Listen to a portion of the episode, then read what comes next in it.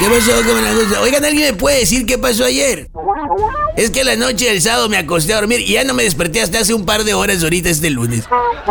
No tienen idea de lo bello que es no saber nada de los indeseables al menos un día. Hoy me estoy enterando que el novelero de Pigmenio Ibarra, y lo digo con toda categoría porque el señor hacía novela, salió a llorar ayer ante los micrófonos de Morena, más o menos por las 8 de la noche, decía, ¿no? Ese llanto mientras él contaba una novela inspirado en la amargura de López Obrador. El pigmenio dijo que no falló el electorado, que el INE fue el que falló. Es que quería más casillas. Hombre, pues muy fácil. Se hubiera mochado con la mitad de los 150 millones que le, regal que le prestaron.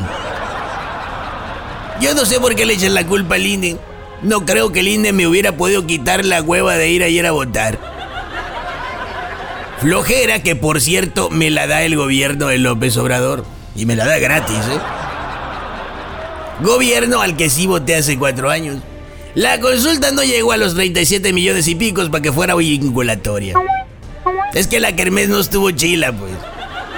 Mira, más que nada fueron en su mayoría los adultos mayores a, más que votar, a prácticamente firmar de recibido los apoyos del bienestar.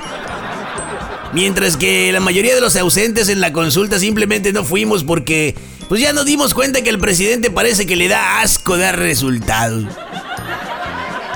Ahora sí que si quiere quórum, que se lo gane, no que lo chille y lo exija.